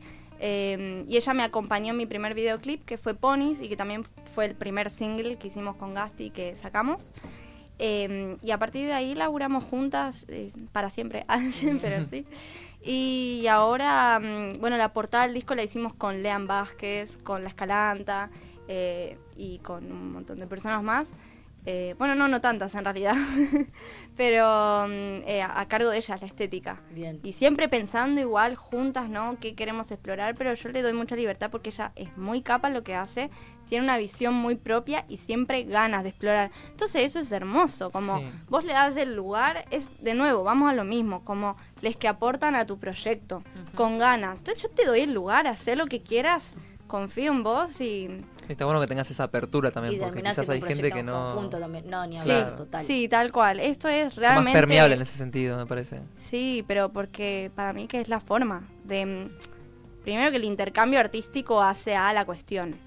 Eh, no sé, vengo del teatro, también lo, lo, lo aprendí así. Siempre Claro. es bastante cooperativo todo, ¿viste? Sí, sobre todo cuando uno estudia, viste que es como las escenas, te juntás entre cinco Sí. a pensar una escena y entonces Sí. es como que no te queda otro que- Incluso improvisando. Total. No Claro. podés vetar a tu compañero. No. Es como todo que sí, vamos viendo qué se genera. Sí. Em, y en cuanto al laburo, igual entiendo eh, los roles que conlleva nuestro trabajo y que alguien tiene que liderar y que quien tiene la iniciativa, como que todo eso lo comprendo. Em, pero entendiendo eso, la verdad que la aposta es, che, tengamos la libertad de poder proponer y de, de última, si alguno no se siente cómodo, no le gusta, como que lo dirá así, Ah. ya. Yo te quiero hacer una pre- Perdón. perdón, te quiero hacer una pregunta que siempre me gusta hacer es influencias musicales. Ya, ya veo que la música viene de muy chica, pero quizás si me puedes decir, si nos puedes decir, mejor dicho, algunas Sí. bandas, cantantes que sean Re, de mucha influencia para vos. em, Mira, o sea, lo primero que fue lo que me bajaron mi papá y mi mamá. Mamá, me acuerdo de estar en el Forcá de mamá y viajar y escuchar discos que tenía Dido, por ejemplo. Ay, amo. Escuchábamos algo de Pink Floyd también. Después mucha música celta. Tenían discos Tipo. Enya. Mi vieja re Eso. escuchaba Enya Aguante también. Enya. Mal. Sí. Y Sí. también música soundtrack, que, te puedo decir, me encantaba la canción 6. El título ni idea, pero era siempre poner la 6. Mucho del cassette y del CD. Sí. Amo. Y papá escuchaba más Sabina, bueno, con mamá también compartían. De hecho, Sabina se quiso levantar a mi vieja. Ah, ¿En mira serio? Una vez Gran en historia. un... Sí, a otro día se las cuento. Me encanta, gran. Seguro es la mejor anécdota del planeta. Pero mi mamá le dijo que, que no. Está no. bien, está bien, no. Quizás hizo bien. Muy linda Se linda un poco. música, pero raro, qué sé yo. Y mm, sí, Sabina, Serrat, Alanis Morissette. Mm. El rock nacional lo conozco por mi hermano. Él mucha música local, platense, porque ellos son de allá. Él mató, por ejemplo, los conocí a los 17 por mi hermano. Claro. Y hoy día es- trato de escuchar variado. em, si tengo que hablar así de algún amor eh, musical que me han regalado, digo, porque cuando alguien te hace una recomendación musical, la verdad que para mí Es un regalo. Total. de los que más me gusta que me hagan. Y John Ahí va. Sí, eh, cuando tenía, lo conocí cuando tenía 17, 18 años. Por, eh, yo en ese momento estaba de novia y el grupo de amigos de, de mi novio, que también era mi, como mi grupo de amigos, yo ya era parte de, de eso, de esa Eso crew. pasa, sí. Y ellos freestyleaban mucho, que no tiene nada que ver el freestyle con John, pero se me vino todo a la cabeza. eh, porque de ahí también conocí mucho lo que era el, el rap, el hip hop. eh, pero y era muy fan de los Red Hot y de John. Y ahí conocí toda la parte solista de él. Sí, más experimental, más Y de, ambiente. de Empyrean me voló, me Uf. voló la cabeza. Bien. Sí, y lo un que tema muy triste ese disco. Sí, sí. Una vez lo escuché de pe a pa y ¿sabes qué me pasó? No lo quise volver a escuchar porque fue tan fuerte lo que yo sentí que no quise como volver a tener, o- quise quedarme con eso. El disco, no sé, From the Beginning, es Es- algo... ese, ese sí. tema. Sí. Esa es una locura. Before the Beginning. Before the Creo que Beginning. empieza y termina con eh, After Dos, the dos Ending. melancos, se- se- dos potencias melancólicas se juntan. Sí, y lo que me pasó con Gasti, que fue cuando nos conocimos por primera vez, que nos mostramos música, que a mí me parecía un flash, eso como ir a mostrarme música. Yo no sabía de qué iba ese encuentro, ¿viste? Y nos mostramos música y qué sé yo. Y yo le puse una canción de ese álbum que duraba, dura nueve minutos. Y el chabón la escuchó hasta el final. Yo no lo podía creer que él se bancara a escuchar, pues me parecía una, una muestra de cariño y de respeto muy grande, ¿viste? Como, y la escuchó toda y yo estaba alucinada. Así que fue como, genio. ¿Y vos puntualmente te sentís identificada? O sea, ¿sentís que tu música es algún género en particular? ¿O también te gusta experimentar? ¿O te encasillas? No sé si encasillar, pero digo, o hay, hay algún género concreto que yo hago esto? No, no, no, ni idea. Lo que pasa que como compongo mucho desde la melodía, igual sí podría tener ahí como un género, pero mm, no, hoy día puedo responder a, cualquier género, creo. Me gusta, me gusta. El disco tiene de todo. Realmente nosotros decimos que es progresivo porque lo escuchamos y es un pop, pero no es un pop estridente, es más electrónico y progresivo. Y dentro de eso tenés canciones que son más funky. El otro día mi batero, Adriano Caperetti, que es lo más, me dice, me encanta esa canción que tiene neo soul, funk, reggaetón. Digo, todo eso tiene esa canción. Encima de género yo no, no sé tanto, hay un montón de géneros. Cada vez más, ¿no? Cada vez más Y subgéneros y el subgénero del subgénero del subgénero. que vos lees y decís, wow, que te dan Sí. ganas de ir y leer y bueno, sí, y, y hay que tener tiempo. Ah, pero mm, y después también tenemos canciones que son poperas, pero que tienen muchísimo rock. En vivo rockeamos muchísimo. Es como mm, Bien, me la- sirve. Sí, sí, sí, sí. Muy rockstars. Ah, Me encanta. Che, Basti, me encantó conocerte. Sos Gracias. eh, maravillosa. Recordanos tus redes sociales también para, bueno, seguirte, enterarnos las fechas que vienen, el video que sale mañana, el disco que sale el 7, la fecha el 28 de octubre, del 25 de 25. octubre. Perdón, no sé por qué tengo 28. Hago 25. Perdón, 25 de Eh, octubre. mm, la gente es que no va a ir y va a caer Va a tres caer días 28, después. sí. Igual si van el 28 yo me alucino. Si no, Porque armamos fue, una ¿no? fecha para el Bien, 28 también. podemos hacer doblete, también, claro. me encantaría. Eh, mi, mi red es. Ah, mi red. mi Instagram es bastida-bajo-bajo. Son tres guion bajo. Perfecto. Con Y- B larga. Con B larga, sí. Y Aston G-bajo-bajo es Gasti, que es mi productor y tecladista. Síganlo también, que, que con- ah, produce a muchos artistas. Y igual después yo ahí etiqueto a todo el mundo en mi Instagram, busquen porque porque están laburando mis amigues de Claro. eso, así que contrátenlos. Me encanta. y mm, a ver, las fechas son, bueno, mañana sale Trash. Hoy a las 12 seguro ya está en Spotify la canción. Bien. Mañana con video en YouTube a las 8 y el local, quien quiera venir puede venir. Espectacular. El 24 de agosto sale el segundo corte que se llama Migrañas Oníricas. Exacto. Eh, que es un tema electrónico. Ese está bueno porque lo compulsé. Ese sí fue un freestyle. O sea, Gasti tenía una base, yo me puse a escupir encima y después le dije, no cambiemos nada, lo dejamos así. Bien, Y- crudo. y crudo y nos gusta, nos gusta mucho. Y después el disco, eh, 7 de septiembre. Espectacular. Esperemos. Y 25 de octubre la presentación del disco en La Tangente. Espectacular, espectacular. Linda Algo agenda, que, hermosa agenda. Algo que no te hayamos preguntado y quieras mencionar, que nos hayamos olvidado de preguntarte. No, quisiera recomendar un, un par de artistas Sí. eh, locales que me la están encanta. rompiendo. Eh, Chala es, eh, se dedica más al palo del rock y el indie con muchísimas influencias de mujeres increíbles. Chala. Sí, y el 30 de septiembre, no, 30 de agosto va a estar en la tangente también. Con un showzazo. Ella ha tocado además en diferentes proyectos y los va a integrar. Entonces es como, son tres shows en uno. Claro. Vayan, Increíble. gente. Después, bueno, Juanita Ro- Juana Rosa la está rompiendo. Viene eh, de hacer un disco hiper pop increíble. Y ahora está de gira por las afueras. Y está, está buenísimo ese disco, Vladi, hay que escucharlo. Y por último, a Juan Robles quiero recomendar que es de Mar del Plata. Vamos a Mar del eh, Plata. como yo, aguante el mar. Y, mm, y es un genio, ese pibe es un genio. O sea, eh, el rock no está muerto, muchachos, el rock nacional. Ah, sino es un chabón que literalmente tiene un bocho creativo muy interesante. Si algún día tienen la posibilidad de hablar con él. Espectacular, nos encanta. Amamos Mar del Plata y los artistas de Mar del Plata que le están rompiendo. Sí. Muchas gracias por haber venido. por favor, a ustedes, placer. de Un verdad. placer haberte conocido. Vamos a escuchar, por supuesto, un temita de Bastida, Cascada, y ya volvemos para despedirnos.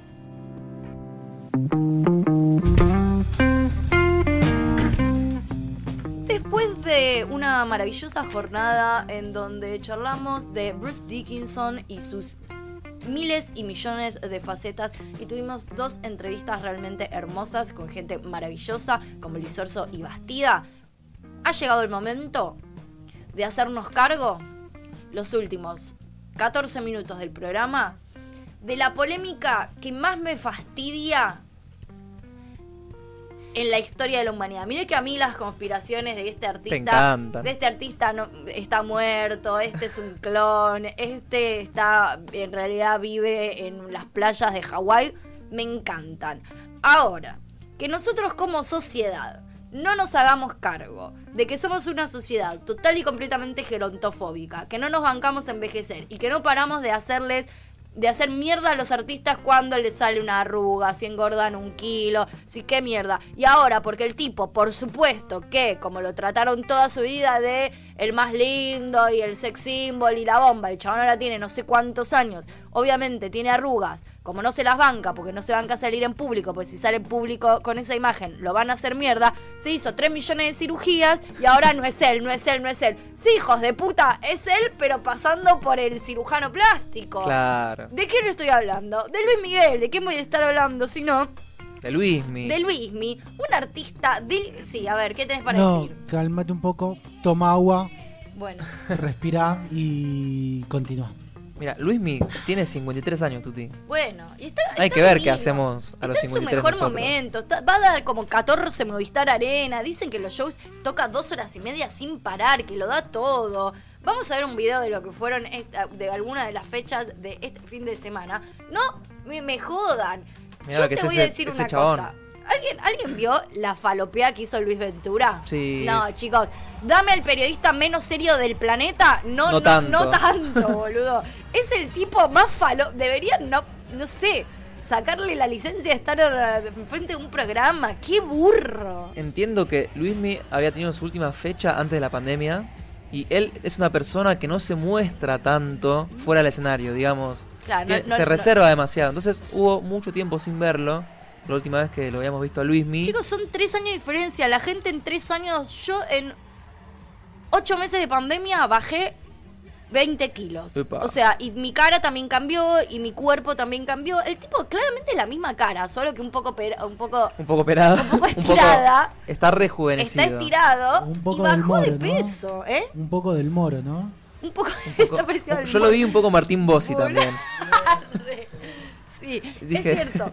Pero boludo, déjense de joder. ¿Cómo van a.? O sea, el tipo viene después de un montón de años a Argentina, da unos shows del carajo, la rompe toda, Salta, agota corre. no sé cuántos Movistar Arena, y vos estás hablando de si es un clon, si no es un clon, si pesa. doble. si bajó de peso, si se hizo cirugía. Déjenlo en paz al tipo, boludo. Qué sociedad que no puede hablar del talento o de la música y tiene que hablar siempre de cómo se ve físicamente. Qué sociedad de mierda. Yo estuve también viendo muchos Videos de, de las, más que nada las fans, hay que decirlo, Indignadas las fans. indignadas y muchas dicen lo mismo. A Escuché ver, igual algunas idiotas que decían, no, no es él, obvio que no es él. no, no, no. Yo escuché gente que dice, mira, la voz de Luis Miguel es inconfundible. Inconfundible. Eso ya Es lo mismo que la boludez de Paul McCartney, chicos. ¿Vos se piensa, ¿Usted se piensa que van a encontrar una persona con ese nivel de talento? Si realmente existiesen dos Pauls McCartney Bienvenido o sea, ¿no? existiesen dos Luis Miguel, como yendo, boludo, pero no pasa eso. Por algo Luis Miguel es Luis Miguel y Paul McCartney es Paul McCartney, porque Sí. no existen dos. hay que decir que bajó mucho de peso Luis Miguel Bueno, la y gente como baja vos de decís, tiene unos retoques, tiene unos retoques. Bueno, pero, pero no, pero se nota que no es mucho más que eso. La gente sube y baja de peso constantemente. El, todo, la cara te cambia cuando subís o cuando bajás de peso. Y se hizo, se- sí, obvio que se hizo cirugía. Si llega a salir con las arrugas, lo estarían hablando de las arrugas. Totalmente. O sea, ¿no? De hecho, hace, Dejen, dejen vivir a la gente en paz. hace poco salió una foto de Luis Miguel con su pelo lleno de canas, después de hacía, hacía mucho tiempo que no se lo veía y apareció con todas las canas y era como, mirá Luis Miguel Luis con Miguel. la cabellera Luis Miguel, blanca. ya no, Luis Miguel no tiene 20 años. No, amigo, hace 30 años tenía 20 años. Ya no tiene 20 años, tiene 50. A la gente le pasan cosas en los años. Dios, quiero saber qué piensa Lucía Gecón de esto. No me, ca- no me voy a calmar. Hola, Hola, vengo a dar mi veredicto. por favor. Eh, después de bastas eh, investigaciones al respecto. Por, favor, Por Luismi que- todo. No puede ser. Porque nada, me traté de incursionar en el tema. Tengo dos teorías al respecto. A ver. Que elige tu propia aventura. Una es que es el, fa- el mismísimo Luismi de siempre. Coincido totalmente que el chabón. Primero, esto quiero decir, tiene 53 años Luismi. Claramente se hizo unos retoquitos. Es Y uno lo conoce cuando era un niño también y que era además como el, el- el estereotipo de, El más explotado. de la- del sex symbol, pero digo, uno lo conoce cuando era un bebé y su momento de auge tenía 20 años. Obvio que no es igual que a los Mira, 50. está, hoy en día está más flaco que en ese video que estamos viendo, que es del 96 acá en Argentina Creo también. que era igual. Es una fashion victim de acá. Ay, a- por favor. La El famoso de los hombres de aventura, anda a chequearla. Pues, ¿Vieron me- que- ¿Alguien, me explica, ¿Alguien me explica por...? Necesito entender quién fue el hijo de puta que dejó a Luis Ventura decir eso al aire, boludo. Nadie se va a hacer responsable de Luis Ventura. Vieron que Luis Ventura está muy metido en el tema, Luis. ¿me vieron? Como que- Evidentemente no. Si dice que es un clon y es un doble, No. claramente no está muy metido. Pero decía que la madre, que vieron que la madre, de- decía que la madre de Luis me estaba en Argentina, Sí. que estaba internada, como que ahí Delirio full. total. Bueno, mi, una teoría es que es el mismo de Luis siempre, o sea que, lo cono- que es el que conocemos. Yo no creo que en este momento esté teniendo dobles, o sea, es uno solo y está haciendo todas estas perfos. Y mi otra teoría es que en realidad Luismi, la conspiración de que la quedó, la quedó en el 2000 y pico, y de ese momento es solo un clon, ¿entienden? Y siempre estamos acostumbrados a ver el mismo. Pero chicos, ¿cómo va a cantar exactamente igual a Luis? Ah. ¿Cómo de la nada un Ah. chavo se muere y sale un tipo igual a Luis No Miguel? sé si tiene dobles, pero tiene grandes imitadores, incluso hay uno argentino que es muy igual. Sí. A ver, la duda se siembra no de, de la nada, sino que hay como No. algo ahí por detrás. Que es muy igual. Muéstrenme, hasta que no me muestren el imitador y yo diga, che, boludo, sí, es muy igual. Lo que pasa es que ahora Luismi, el verdadero Luismi le sacó ventaja al imitador porque aflacó, está tuneado, Lo- luce, Chicos, no me luce jodan, de boludo. Lo 40. que sí, eh, otra cosa que tengo para eh, sumar datos es que el mismísimo ex manager de Luis Miguel dijo, mira, si existen estas clones, esta gente que hace de Luis Miguel, ya en este momento les pongo guita y laburo con ellos. O sea, si realmente existiese la posibilidad de que tenga unos dobles. Un Luismi infinito, digamos. Como que Eh, siempre se renuevan los Luismi hasta que... claro, pero por su, pero eh, y, y lo mismo cuenta para un montón de otros artistas, boludo. Sí, es verdad que hay que felicitarlo porque hizo varios Movistar Arena Sí. eh, y se bancó todos los shows. ¿Se acuerdan que las últimas veces con Tomás Álvarez se iba? Sí, no Sí. se peleó con nadie, eso hay que decirlo también, ¿eh? No sé, ahí es un. No se peleó con ahí nadie. puede ser un Ey, tip de entonces eso es raro. Eso es raro. Es polémico eso. Eso Ojo. es Mucha gente decía eso. Yo es- en esa coincido, en che, no tenía un problema en el oído, pero capaz se operó, boludo, qué sé yo. No, y capaz dijo, che, Para mí es un joder. marciano. Bueno, no sé. Como puede que ser. vino acá y dijo y es el marciano de Luis Miguel. Si así son los marcianos, que nos Claro. lleven. Sí. No, para mí, posta real, lo que digo es: el chabón tiene 50. No nos olvidemos que tiene 53. Hizo una super mega dieta, es obvio, eso sí. O estuvo muy estresado por todas las pelotudeces que dicen de él, porque también acuérdense que en el medio salió su serie, que su serie volvió a tenerlo en el ojo de la tormenta después de un montón de años. Ah, gran escena. Él muy joven. Como que volvió a estar en el ojo de la tormenta. Capaz el chabón sufrió un nivel de estrés eh, y de ansiedad terrible que le hizo bajar un montón de peso. No es que se total. cuidó y hizo dieta, capaz la pasó para el orto Pandemia y por eso medio. bajó, Igual pandemia. Es una repaja, como lo que decías antes, está tipo todavía eh, cuestionando el, el aspecto físico de una persona. Total. Y de un artista del carajo que acaba de, de agotar 13 Movistar Arena, hijos de puta. Mirá si no habrá cosas que decir del chabón que no tengan que ver con su estética. No, no. Total. Déjense de Más de joder. 200.000 personas, entiendo. Bueno, nada. En Así suma. que nada, estoy en la misma que vos. Yo no creo que esté un clon. Simplemente es el mismísimo Luismi mejorado. Mismísimo. Mejorado, tal cual. O es no, el Luismi No 2.0. sé si está mejorado. Pues también eso, boludo. No sé por, por qué. No, porque, es más, porque es más flaco y se hizo cirugía, está No, mejorado. no solo eso. de No. No solo sale eso. buen humor, se banca todo el escenario, Exacto, hace un corre, show, se salta. en el Bueno. escenario. Y Bueno. canta muy bien. Yo vi videos que no lo muy podía bien, creer. Canta muy bien. Muchos también decían que otra polémica. Mi hermana una- va el martes. hay, hay una subpolémica de esto, es que Luis Miguel hace playback. Que es como la subpolémica que se. Porque viste que él está Yo no- cantando. A mí no me da la sensación de que haga playback, ¿eh? Bueno, él, él está cantando y de repente se aleja el micrófono. Pero eso es algo que hizo siempre. Y que él, él va cambiando su, su volumen para pegar los gritos, aleja el micrófono. Para mí, pero también estaba no como esa playback, sub. ¿eh? Bueno, hay mucha gente que dice que Luis Miguel hace playback también. Ay, la- la Está gente. divino, chicos, Sí, está divino. odio a la gente. O sea, mi, mi conclusión del día es odio a la gente, excepto a los fetichistas de pies. Los fetichistas de pies los Muy amo. Y a Luis Miguel. El resto de la gente la detesto. Bueno, en fin. Nada, necesitaba descargarme porque la verdad que es un programa que no puede. Existe un lazo entre tú y yo. La sabemos todas, la de Luis Miguel. Es que me sorprende y me la sé todo. Tú, la misma de ayer. A ver, pongamos dos minutos algunos temas de Luis Miguel, a ver si lo sabemos todos.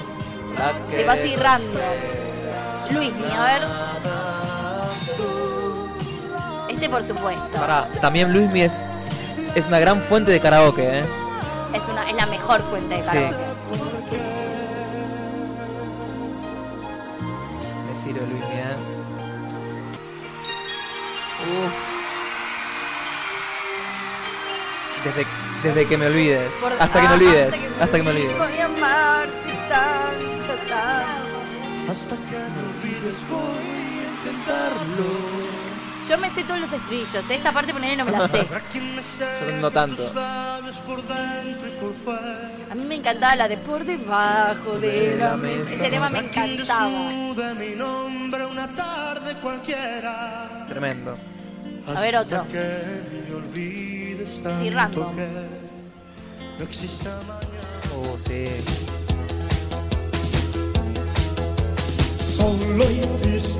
No, pensé que era otro. Esta de Luis. Pensé que era otro, ¿eh? ¿Es Flash? ¿De pronto Flash es? No. Vamos. ¿Cómo se llama esta canción de Luis Miguel? La chica del bikini azul. Ahí va. Sos fanático. De afiladísimo. Yo no sé tanto evidentemente. A ver. Para. Sueña. No.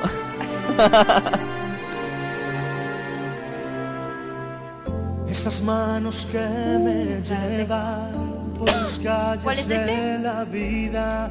Esa cara que O me tú o obliga ninguno. Ah, está bien, sí, el estribillo sí. rodillas. ¿Cuál es? Solo hay una, Sí, obvio. solo hay una. si tú me hubieras dicho siempre la verdad, si hubieras respondido cuando te llamé, si hubieras amado cuando te amé, Escuchá, ¿eh?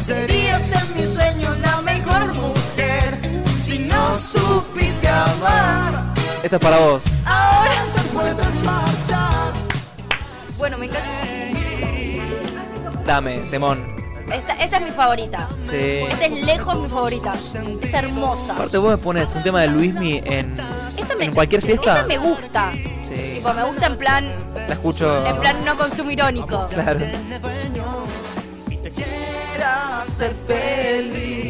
Me encantó, vamos a volver escuchando a Luis Miguel en el auto. Ok. Bueno, ha llegado entonces, eh, ahora sí, el final de este. Ha llegado, hemos llegado al final de este show radial. Voy a proceder a saludar a todo mi Y también, equipo. también después contá qué vamos a hacer.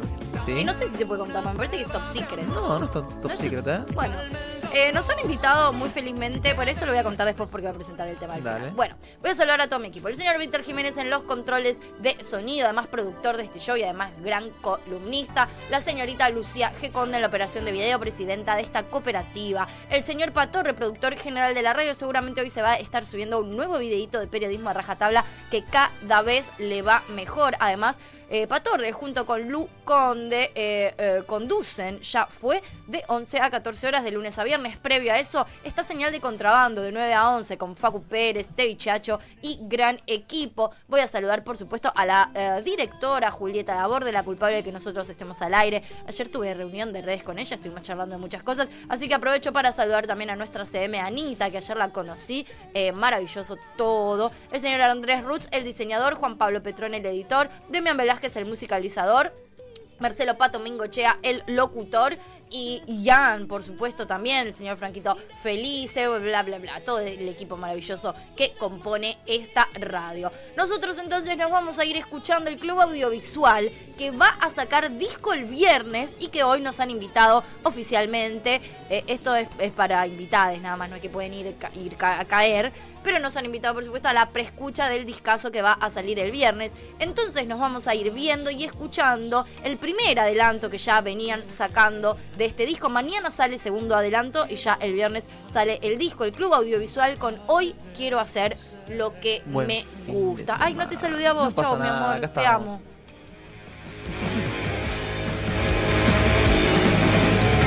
Acabas de escuchar Cajos Cítricos. Encontrá los contenidos de Cítrica Radio en formato podcast en Spotify, YouTube o en nuestra página web.